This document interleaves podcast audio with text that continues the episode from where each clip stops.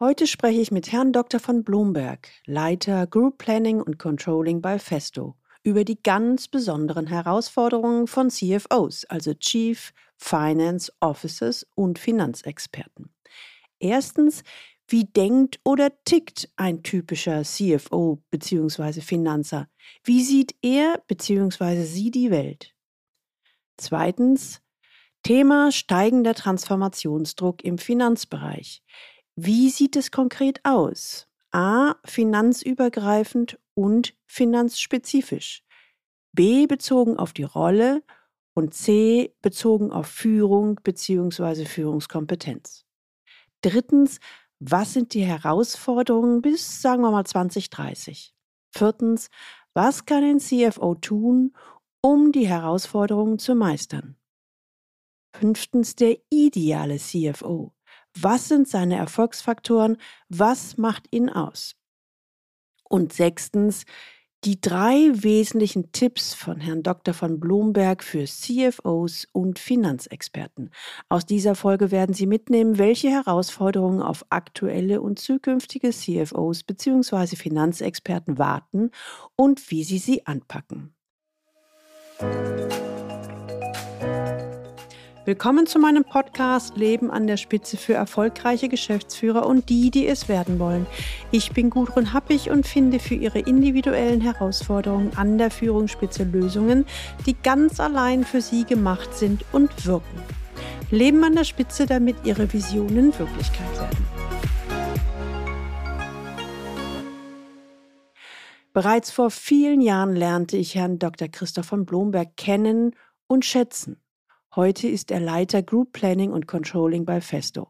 Seit vielen Jahren beschäftigt er sich mit der Frage, was erfolgreiche CFOs und effektive Finanzbereiche auszeichnet. Dazu hat er mit über 50 Experten intensive Gespräche geführt.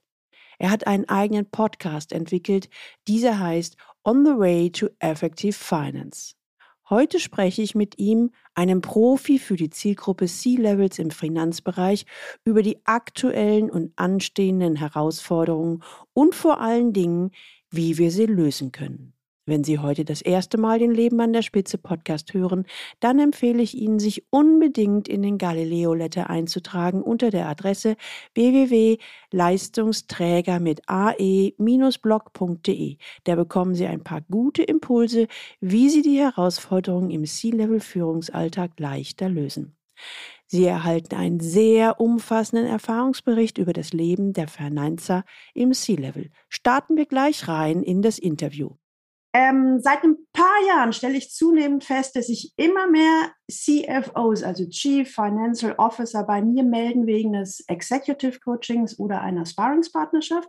Das war früher anders und da drängt sich mir natürlich die Frage auf, wieso steigt der Veränderungsbedarf gerade bei dieser Zielgruppe CFO oder auch Finanzer, um es mal so zu formulieren. Und wenn ich von Veränderungsbedarf spreche, dann rede ich nicht unbedingt von der fachlichen Geschichte, sondern eher vom Entwicklungsbedarf. Und um dieser Frage ein bisschen äh, auf den Grund zu gehen, habe ich mir einen Experten genau für die CFOs eingeladen, Herr Dr. Ähm, Dr. Christoph von Blomberg, seines Zeichens Leiter Group Planning und Controlling bei Festo. So, herzlich willkommen. Ähm, wir haben uns vorher darauf geeinigt, ich darf einmal ihre, ihren kompletten Titel sagen und dann darf ich sie, darf ich es mir einfach machen mit äh, Herr Blomberg. Stimmt das? Genau, dann sparen wir uns die Zeit. Herzlich willkommen. Herr Blomberg, Sie haben auch einen Podcast für Finanzexperten aufgebaut und be bevor ich lange Monolog mache, mögen Sie ein, zwei Sätze zu sich sagen, auch zu dem Podcast und dann starten wir ins Gespräch. Genau. Also erstmal danke für die Einladung. Ich fühle mich sehr geehrt, dass äh, sozusagen äh, Sie mich da ausgesucht haben, die Fragen zu stellen. Ich freue mich auch aufs Thema, weil ich finde, der Finanzbereich wird sehr stark oft aus dieser technischen Prozessbrille beleuchtet, aber weniger aus der eben People-Seite und dadurch, dass ich glaube, dass es ohnehin die vielleicht sogar wichtigere ist. Genau, bin ich sozusagen gespannt auf die Fragen. Ja, zu mir zum Hintergrund. Ich habe ähm, in der Beratung angefangen bei AT war da acht Jahre, habe mich viel mit ähm, Kostensenkungs-, Transformationsprojekten und so weiter eben auch im CFO-Umfeld beschäftigt. Bin jetzt seit acht Jahren in der Industrie äh, bei Festo, da verantwortlich für das Thema Group Planning and Controlling. und habe vor eineinhalb Jahren eine Podcast-Serie ins Leben gerufen, die sich mit der Frage beschäftigt, was zeichnet einen effektiven Finanzbereich aus und auch welche Rolle spielt da der CFO um das Ganze mal so von verschiedenen Perspektiven zu beleuchten, also verschiedene Unternehmensgrößen, Familien versus Börsen gelistet, ähm, um da ein Verständnis dafür zu bekommen und einfach aus dieser Betriebsblindheit auch auszubrechen, die sich ja manchmal einstellt, ähm, was so die Meinung von anderen Experten, im Wesentlichen eben CFOs, auf das Thema sind. Super. Also da haben Sie mir eine absolute Brücke gebaut, denn Sie haben ja gerade so gesagt, so das, das Mindset oder das Bild, was man so von, von Finanzern hat. Und ich ich behaupte jetzt einfach mal, erstens, wir kennen uns seit ein paar Jahren, muss ich dazu sagen. Und jedes Mal, wenn wir Kontakt haben, war es für mich wunderbar, erfüllend und erbauend. Ich mag sie als Mensch total gern. Und dieses Vorurteil, was ich immer über, über die Finanzer höre, ist ja, naja, ähm, die sind so ein bisschen, also werden wir später noch drauf kommen, die sind so ein bisschen so auf, auf Zahlen nur fixiert und so ein bisschen eng und die emotionale Kompetenz ist auch nicht so stark ausgeprägt und deswegen bin ich total froh, mit Ihnen zu sprechen, weil Sie diese Typen und die Herausforderungen, glaube ich, so gut kennen wie kein zweiter. Stimmt das? Bin ich da mit meiner Hypothese richtig? Ich habe jetzt keinen Marktvergleich mit anderen, die sich mit dem Thema, also ist schwer, glaube ich, zu vergleichen, aber ja, ich glaube, ich habe mich mit dem Thema durchaus jetzt äh, einige Jahre aus verschiedenen Sichten beschäftigt. Mit dem Thema und auch den, dem, dem, dem Typen. Und da würde ich total gerne ähm, einsteigen mit meiner ersten Frage. So, Sie haben ja gesagt, Sie haben schon ganz lange Erfahrung mit den Finanzern und auch den CFOs. Was würden Sie sagen aus Ihren bisherigen Erfahrungen? Was, sind so, was ist so die typische Haltung oder das typische Mindset, sagt man ja oft, im Finanzbereich? Genau, also ich glaube, so das Typische ist natürlich, dass man von außen immer denkt, die Finanzer sind so die äh, Leute mit den äh, Taschenrechnern in der Hemdtasche und den Kugelschreibern und immer ernst und wenig Humor. Und ich glaube, dass das mal definitiv nicht stimmt, genauso wenig wie das auch auf andere Berufsgruppen zutrifft. Was ich aber schon glaube, ist, dass die, äh, die, das, was man macht und das, wie man macht, einen eben prägt. Ja, egal jetzt auch in welcher Fachrichtung, aber mhm. der Finanzbereich ist halt zum einen in Bezug auf das Wie eine Prozessorganisation. Ja, es geht viel um, um Deadlines, um wiederkehrende Prozesse, Jahresabschluss, Monatsabschluss und so weiter. Und es geht ja auch um, was macht denn der Finanzer viel? Und da ist sicherlich ein Block Compliance, ja, wo es um die Einhaltung von Gesetzen, Steuerrecht, Handelrecht geht, wo es auch um Controlling geht. Und das führt ja eigentlich so weit, dass es mittlerweile diesen, diese Begriffe gibt, wie der, der Finanzer oder der CFO ist das kaufmännische Gewissen, so als ob die anderen das äh, mit weniger Gewissen im Unternehmen wären. Oder auch dieser Begriff der Rationalitätssicherung der Führung, der oft mit den Controlling-Aktivitäten einhergeht was ja auch wieder, kann man auch sehr überheblich sehen, so nach dem Motto, als ob die anderen irrational wären und der Finanz ist der Rationale. Aber all das, diese Tätigkeiten und auch so diese, diese Überbegriffe führen ja schon dazu, dass es, dass es einen gewissen Mindset prägt, ja, der sehr fachlich, sehr sachlich, sehr standhaft, dann eben auch sehr rational teilweise ist. Und das prägt, glaube ich, vor allem für die, die jetzt ihr Leben lang dann auch vielleicht in der Finanzorganisation eben aufsteigen und ähm, führt dann vielleicht zu gewissen Spannungen äh, mit der aktuellen Welt, sodass die Leute dann bei Ihnen äh, aufschlagen. Wäre eine, wär eine Möglichkeit, ne? aber Sie sagen so, schauen wir so, ja, er ist für bestimmte Sachen verantwortlich, wird auch in bestimmte Rollen ja, ich will jetzt nicht sagen reingedrückt, aber dafür verantwortlich gemacht. Und damit, finde ich, wird ja auch die, die Sicht auf die Welt ziemlich geprägt. Und was ist so Ihre Erfahrung? Wie denkt oder wie tickt so ein typischer Finanzer? Und wie sieht er, also wir haben alle die gleiche Welt, aber wie guckt er drauf? Genau, also ich glaube, der erstens, dass der Finanzer eben sich bewusst ist, es gibt bestimmte Compliance-Themen im Unternehmen, die sind unverhandelbar und da gibt es keine Kompromisse, ja, weil es am Ende ja bis zu strafrechtlichen Themen läuft, vor allem in Richtung Steuerrecht. Und da, während andere vielleicht noch glauben, man muss doch immer Kompromisse finden und man muss pragmatisch sein. Also ich glaube, da ist eine sehr, sehr starre, ohne das jetzt aber negativ zu meinen, oder sehr konsequente Sicht drauf. Und dann, glaube ich, fragt sich aber der, die gute CFO schon andauernd, was braucht denn jetzt hier das Unternehmen? Das fand ich war auch in dem Podcast spannend, dass da eben je nach Unternehmen, Industrie, die Kernfrage immer war, was braucht jetzt dieses Unternehmen? Und die einen brauchen eben jenes. Und ich glaube, dass der, der, CFO oder die CFO sich dann fragt, habe ich jetzt den Finanzbereich, mit dem ich eben diese erst beiden genannten Themen, ja, jetzt eher das Compliance-Thema, aber auch eher diese steuernden äh, Themen wirklich leisten kann? Bei, ähm, also vielleicht bewege ich mich jetzt ein bisschen auf Glatteis. Ähm, bei Compliance denke ich natürlich auch sofort an Juristen. Ähm, se sehen Sie dann eine Schnittstelle oder gucken äh, Juristen da anders drauf? Oder wir überspringen die Frage, wenn Sie sagen. Nö, also ich, also ich glaube jetzt nicht, dass der typische CFO Jurist ist und ich glaube auch nicht, nee. dass das sein muss, weil am Ende ähm, es ja sehr stark um die Frage geht, sind die Prozesse implementiert, die sicherstellen, dass bestimmte Dinge äh, funktionieren und eingehalten werden. Am Ende ist es ja nicht so, da, komm, da kommen wir in der Tat wahrscheinlich später nochmal drauf, dass jetzt der CFO selber von allen Einzelkenntnissen in der Tiefe Bescheid wissen muss, um allen zu sagen, ihr müsst es so und so buchen. Und deswegen glaube ich, wie, wie bei allen Hintergründen, ich glaube, ein CFO, der Jurist ist, der kann aus der Erfahrung was rausziehen. War auch ein äh, Gast im Podcast, der eben einen juristischen Hintergrund hat.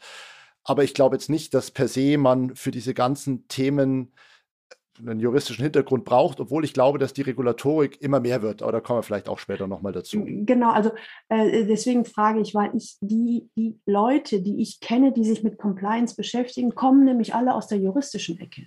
Und kabbeln die sich da oder können die gut zusammenarbeiten? Ich glaube, die können schon gut zusammenarbeiten, weil am Ende bei bestimmten Themen, glaube ich, der Finanzbereich auch sagt, das, das muss funktionieren. Ja. Es gibt da keine, keine Alternative. Und viele Bereiche im Unternehmen sagen ja dann doch eher, ja, aber kann man da nicht doch eine Lösung finden, äh, die uns trotzdem hilft, diesen Umsatz zu machen? Ja, oder dieses Land zu umgehen, wie auch immer. Und da, glaube ich, sind sich dann Finanzbereich und so diese klassischen Compliance-Funktionen äh, ziemlich einig, dass es da halt bestimmte Themen gibt, die, wo die Grenze eben klar, klar gezogen ist das glaube ich so ein bisschen auch rauszuhören. Ne? Die Leitplanken sind klarer, weniger an der Stelle, weniger kompromissbereit, nicht im Sinne von, oh, man ist so hart und unnahbar, sondern eher, ich sorge für Klarheit oder für einen klaren Weg, weil es einfach notwendig ist, um die späteren Bereiche gut umsetzen zu können. Genau, also es ist eine Frage der,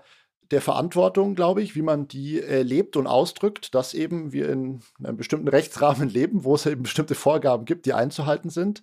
Und dass es eben auch die Aufgabe des Finanzes ist, sich darum zu kümmern. Und das heißt dann natürlich auch, dass es da teilweise zu Konflikten dann kommt, was mhm. aber dann hoffentlich, man sagt, das ist eben Teil der Rolle, die hier auch ähm, notwendig ist. Und es geht jetzt nicht um das, also was ich nicht meine, ist sozusagen das, das starre äh, unkooperative Mauern so ungefähr. Ja. Darum geht es nicht, sondern es geht einfach um bestimmte Themenfelder, die, glaube ich, ähm, gesetzt sind. Ja. So aus dieser Erfahrung heraus, mit den, dass Sie selbst drin waren, mit den vielen Gesprächen mit anderen CFOs, was würden Sie sagen, sind drei typische Eigenschaften, wenn Ihnen was hm. einfällt? Ja, also ich würde schon sagen, dass, ich weiß nicht, ob es eine Eigenschaft ist, aber zumindest ein Kriterium, das sind schon ähm, waren immer Leute, die eine tiefe fachliche und sachliche Basis hatten. Zumindest die, die ich jetzt überzeugend fand. Mhm. Und ich glaube, emotionale Intelligenz ist auch wichtig, aber ich finde, man kann halt einen Finanzbereich auch nicht nur mit emotionaler Intelligenz führen, sondern es gibt halt bestimmte äh, Fachthemen, wo man, glaube ich, drin sein muss. Ich glaube, das hatten alle. Ich glaube, dass der gute CFO oder die gute CFO einen guten Blick so fürs Gesamte und doch auch für die Zusammenhänge hat, weil er eben nicht, natürlich ist der Finanzbereich ein Silo, aber der Finanzbereich kümmert sich ja ums gesamte Unternehmen. Also da müssen irgendwie, muss ein Verständnis für die Zusammenhänge und für alle einzelnen Funktionen da sein. Und ich glaube auch, dass der typische Finanzer oder der gute einen Fokus auf People-Themen hat, weil er weiß, er oder sie alleine kann das nicht äh, steuern. Das finde ich cool. Also ähm, gerade weil Sie den, den Zusatz noch gebracht haben, gute CFOs. Weil ich glaube, also vielleicht kommt es daher, dass der CFO eigentlich schon über, über viele Jahre hinweg immer ganz nah am, äh, an der Unternehmensspitze dran war, direkt am Vorstand, entweder direkt im Vorstand oder am Vorstandsvorsitzenden. Das heißt, von der Tradition her ist er sowieso schon eigentlich an der Gesamtgemengelage des Unternehmens. Für ihn müsste eigentlich auch von der historischen Rolle her klar sein, ich arbeite am Unternehmen und nicht mehr im Unternehmen. Genau. Und von daher könnte ich mir vorstellen, dass dieser Blick fürs Ganze bei guten CFOs. Ähm, aber vielleicht erkennt man daran auch einen guten CFO. Hat er den Blick fürs Ganze oder steckt er im Silo? Ja, genau. Also ich glaube, man kann natürlich seinen Finanzbereich auch sehr silomäßig betrachten und sagen, ich mache hier nur die Abschlüsse und liefere irgendwelche Reports so ungefähr. Mhm. Aber jetzt so die guten CFOs, die ich da kennengelernt habe, da war mir teilweise nicht mehr klar, ob das jetzt hier eigentlich der Finanzvorstand ist oder ob es nicht gerade der Vertriebsvorstand ist, wenn er über die Themen im Vertrieb spricht oder der Operationsvorstand. Und da, da glaube ich, hat sich aber die Rolle auch geändert, dass das jetzt eher eine Standardanforderung ist, so zu sein und dass der Finanzer, der sagt, ich liefere hier die Abschlüsse und stelle euch das Reporting-System hin, aber ich halte mich eigentlich jetzt aus der inhaltlichen Diskussion raus, äh, wie wir jetzt unseren Vertrieb äh, effektiver und effizienter aufstellen, um jetzt mal ein Beispiel rauszugreifen. Ähm, ich glaube, dass das sozusagen ähm, eher der Vergangenheit angehört. Glaube ich auch, funktioniert auch nicht mehr. Ne? Genau. Ähm, wenn, also wenn ich mal so gucke, was mir gespiegelt wurde, was mir über typische Finanzer, da sind wir wieder bei Vorurteilen, äh, gespiegelt wurde, höre ich immer wieder, also ich muss immer dazu sagen, das sind natürlich dann die Leute, die mal von Finanzern gehört haben, vielleicht mit denen zusammenarbeiten, selber keine Finanzer sind. Höre ich immer wieder die vier gleichen Begriffe. A, hochanalytisch, B, Zahlen verliebt, also ist der Meinung, dass in den Zahlen die Wahrheit liegt. Jetzt nicht grinsen. C, empathiefrei. Und hoch, Kommunikation muss das sein. Vorurteile. Was sagen Sie dazu, wenn Sie das hören? Also zum ersten, jetzt ist natürlich die Frage, was ist das Gegenteil von analytisch oder was ist hochanalytisch? Aber wenn man damit jetzt meint, ein Problem sauber zu zerlegen und zu verstehen, ja, da würde ich eher sagen, hoffentlich äh, ist es so, weil wenn das Gegenteil ist, ist rein impulsiv und rein bauchgesteuert zu agieren, dann würde mir das jetzt eher Angst machen. Also von daher würde ich sagen, für den Finanzbereich. Für den genau. Finanzbereich, mhm. dann passt es vielleicht, also ist diese Spiegelung vielleicht ganz realitätsnah. Ja, Zahlen verliebt, Gut, verliebt ist jetzt schon ein emotionaler Ausdruck für einen Finanzer, aber ich glaube halt, ich kann die Außensicht verstehen dahingehend, dass der Finanzbereich halt nun mal diese, hört sich jetzt vielleicht ein bisschen pathetisch an, aber diese Sprache der Zahlen halt irgendwie hat, um eben die Sicht auf das Unternehmen auf ein anderes Abstraktionsniveau zu heben. Man kann halt nicht irgendwie Deckungsbeiträge von Produkten äh, ohne Zahlen darstellen. Also deswegen kann ich das nach außen verstehen, dass es so rüberkommt ich glaube, was idealerweise dahinter steht, ist eher ein tiefes Zahlenverständnis. Also im Sinne von zu wissen, ob das jetzt Ist-Zahlen sind, welche Bewertungen da eingeflossen sind, aber vor allem, wenn es Zahlen sind, die eher in die Zukunft gehen, mit zukünftigen Profitabilitäten und Business Cases, zu wissen, welche Annahmen stecken da drin, weil genau das ja das Entscheidende ist. Die Zahl am Ende ist dann eine Zahl, aber das Spannende ist ja, wie ist die zustande gekommen? Und so weiß dann auch hoffentlich, die Wahrheit liegt halt dann nicht in der Zahl, sondern eher in den, in den Faktoren, die da eingeflossen sind. Aber natürlich sieht man das nach außen dann nicht mehr, weil wenn man dann die Zahl da auf den Tisch legt und sagt, hier, das Ding rechnet sich nicht, dann wirkt es, kann ich nachvollziehen, dass nach außen so wirkt, im Sinne von, der glaubt halt, in der Wahr Zahl liegt die Wahrheit, aber oft liegt halt das Spannende eher hinter der Zahl. So nach dem Motto, ich glaube, da, haben, da kommen wir nachher nochmal drauf, die alte Welt und die neue Welt. Sie haben vorhin gesagt, der gute CFO guckt ähm, über die Grenzen hinaus, denkt in Zusammenhängen und ich könnte mir vorstellen, dass das in, auch so ein altes Vorurteil ist, hält sich eng an stur und starr an Zahlen und versucht aus den Zahlen die Realität abzuleiten mhm. und, und nicht so, sieht es nicht im Zusammenhang. Ja, also ich, also ich versuche gerade eine Brücke zu bauen. Ja, also ich glaube auch, die Zahlen, da, da, hat sich viel getan, genau, weil die einfache Welt, das ist halt, die Zahl ist halt meistens nicht mehr so einfach und die Komplexität ist eben gerade mit ein paar Zahlen, aber auch mit viel Unsicherheit trotzdem zu einer Entscheidung zu kommen, äh, die man halt äh, trotzdem gut vertreten kann oder die man bewusst trifft. Mhm. So empathiefrei, also da glaube ich, ich würde eher sagen, es ist andersrum, dass, dass der, zumindest der gute CFO weiß, äh, ohne die Empathie und die Leute wird es nicht funktionieren. Ja, das kann man halt nicht als One-Man-Show betreiben. Ähm, und auch das Thema Kommunikation das ist, glaube ich, halt eine große Herausforderung. Aber ich hatte einen CFO im Podcast, der gesagt, für ihn ist es die wichtigste Eigenschaft des CFOs oder vielleicht auch des Vorstands überhaupt. Warum beim CFO? Weil der ja schon sehr viele Stakeholder hat. Da gibt es Investoren, gibt es einen Aufsichtsrat, gibt es Vorstandskollegen, gibt es ähm, Mitarbeiter auf allen Ebenen. Und diese Finanzzahlen heißen ja für jeden, haben sie vielleicht eine unterschiedliche Konsequenz, da ist ein unterschiedliches Fachwissen da, was man voraussetzen kann oder nicht. Und da so zu kommunizieren, dass wirklich die Botschaften ankommen, glaube ich, ist ein wahnsinniges, ein wahnsinniges Asset, wenn man es hat. Aber vermutlich ist da die Bandbreite von denen, die das perfekt beherrschen. Und aber auch, sicherlich gibt es auch die Beispiele an Finanzen, denen man zuhört und sagt, es hat überhaupt nicht verstanden, wenn man jetzt nicht gerade ganz tief im Thema drin ist, was genau ist denn jetzt die Aussage oder wie weit betrifft mich das? Also ich glaube, da ist die Beobachtung hängt sicherlich da auch vom Einzelfall ein bisschen ab. Das, glaube ich auch, weil ich gerade ein Beispiel im Kopf hatte. Ein Klient von mir hat berichtet, äh, Sie haben den acht- oder zehnköpfigen Vorstand, da ist so ein Stärken-Schwächen-Profil gemacht worden. Und äh, mein Klient CTO, also eher im technischen Bereich, und er sagte, von diesen acht bis zehn war er der Einzige, der eine ausgeprägte emotionale Intelligenz hatte. da musste ich schon also musste ich schon grinsen, um es mal dezent zu formulieren. Und dann habe ich gesagt, okay, dann gucken Sie doch mal bitte in die Tabelle, wo war es denn am wenigsten ausgeprägt? Was glauben Sie, Herr Blomberg? Wahrscheinlich nicht beim Vertriebler, sondern es könnte wahrscheinlich der Finanzer gewesen sein. Ja. Das Vorurteil wurde bestätigt. Ja. Ne? Es waren drei aus dem Finanzbereich da und bei denen war das total unterirdisch. Und da ich dieses Gespräch gerade letzte Woche hatte, muss ich das heute unbedingt reinbringen. Also ich glaube, wir können wirklich unterscheiden zwischen den innovativen, guten CFOs und den von früher klassischen.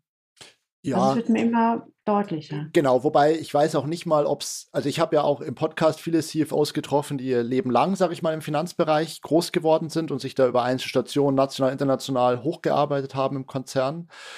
Und da gibt es ja durchaus, und ich glaube, dass die sich sehr gewandelt haben. Also ich glaube, man kann das ganz schwer jetzt zum Beispiel am Alter festmachen oder am Lebenslauf, sondern ich glaube, das ist halt wie bei allen Positionen, und das wissen Sie jetzt, glaube ich, besser als ich. Es gibt halt die Leute, die eher äh, weiterentwicklungs-, wandlungsfähig sind und da ständig versuchen, äh, weiterzukommen. Und die, die halt gesagt haben, ich habe jetzt hier für mich einen Weg gefunden, der passt und die Schiene fahre ich jetzt weiter und die gibt es, glaube ich, auf den, und man kann es aber eben nicht an dem Kriterium festmachen. Und genauso, nur weil jemand seine Krawatte auszieht, ist er halt nicht automatisch äh, empathiefähig. Und umgekehrt, jemand, der eben mit Weste und Einstecktuch da sitzt, kann durchaus eine äh, herausragende Führungskraft sein. Ja. Definitiv. Und deswegen bin ich auch so froh, dass ich mit Ihnen einen Finanzexperten habe. Ähm, weil, weil da bauen wir ja am ehesten die Vorurteile ab. Ne? Also ja. ich kann jetzt, ich springe jetzt ein bisschen, aber ich habe zum Beispiel tatsächlich so die, die, die irrwitzige Vorstellung gehabt, dass die jüngeren Leute alle moderner und innovativer sind und bei dem Thema Führung sowieso mehr den, den Menschenaspekt im Kopf haben. Ich kann definitiv behaupten, nein, das Alter hat definitiv nichts damit zu tun. Es gibt sehr, sehr junge Leute, die finde ich unheimlich weit und reflektiert. Und es gibt sehr junge Leute, wo ich so denke, das hätte noch nicht mal mein Opa gesagt. Also äh, da sind wir wieder bei dem Punkt genauer hingucken. Ne? Ja, absolut. Mhm. So viel für heute. Wenn Sie wissen wollen, wie unser Gespräch weitergeht, dann hören Sie unbedingt wieder rein. In Folge 111 geht's weiter. Hier spreche ich mit Herrn Dr. von Blomberg über Transformationsdruck, Herausforderungen bis 2030 und was die Erfolgsfaktoren des idealen CFO sind. Wenn Sie jemanden kennen, der sich mit den Herausforderungen der CFOs beschäftigt, dann leiten Sie ihm gerne diese und natürlich die nächste Episode weiter. Teilen Sie gerne die Folge auf allen Kanälen und leiten Sie weiter an alle Personen, die für Sie wichtig sind. Kollegen, Mitarbeiter, Freunde. Sie sind selbst Chief Financial Officer, Finanzvorstand oder stehen kurz davor und suchen eine Sparringspartnerin, die Sie sicher ans Ziel bringt, dann schreiben Sie mir eine Mail an info@galileo-institut.de. Alle Links zu dieser Folge finden Sie auch in den Shownotes. Klicken Sie schnell auf Abonnieren in Ihrer Podcast-App, damit Sie die nächsten Folgen dieses Leben an der Spitze Podcast, Ihr C-Level Podcast nicht verpassen. Und jetzt wünsche ich Ihnen viel Freude beim Leben an der Spitze. Ihre Gudrun Happig.